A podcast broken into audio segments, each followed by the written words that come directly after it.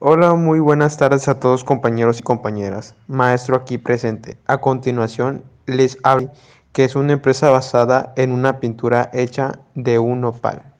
Como les acabo de comentar, de Conopali es una pintura basada hecha en un opal, sacada de su, sacada de su jugo y su cáscara color verde. Esta pintura no lleva químicos como los otros, esa pintura se deja reposar alrededor de una a dos semanas. Una lata de estas sale en 150, que contiene alrededor de un litro, y la de 2 litros está alrededor de 320, ya que esta pintura no contiene ningún químico. químico.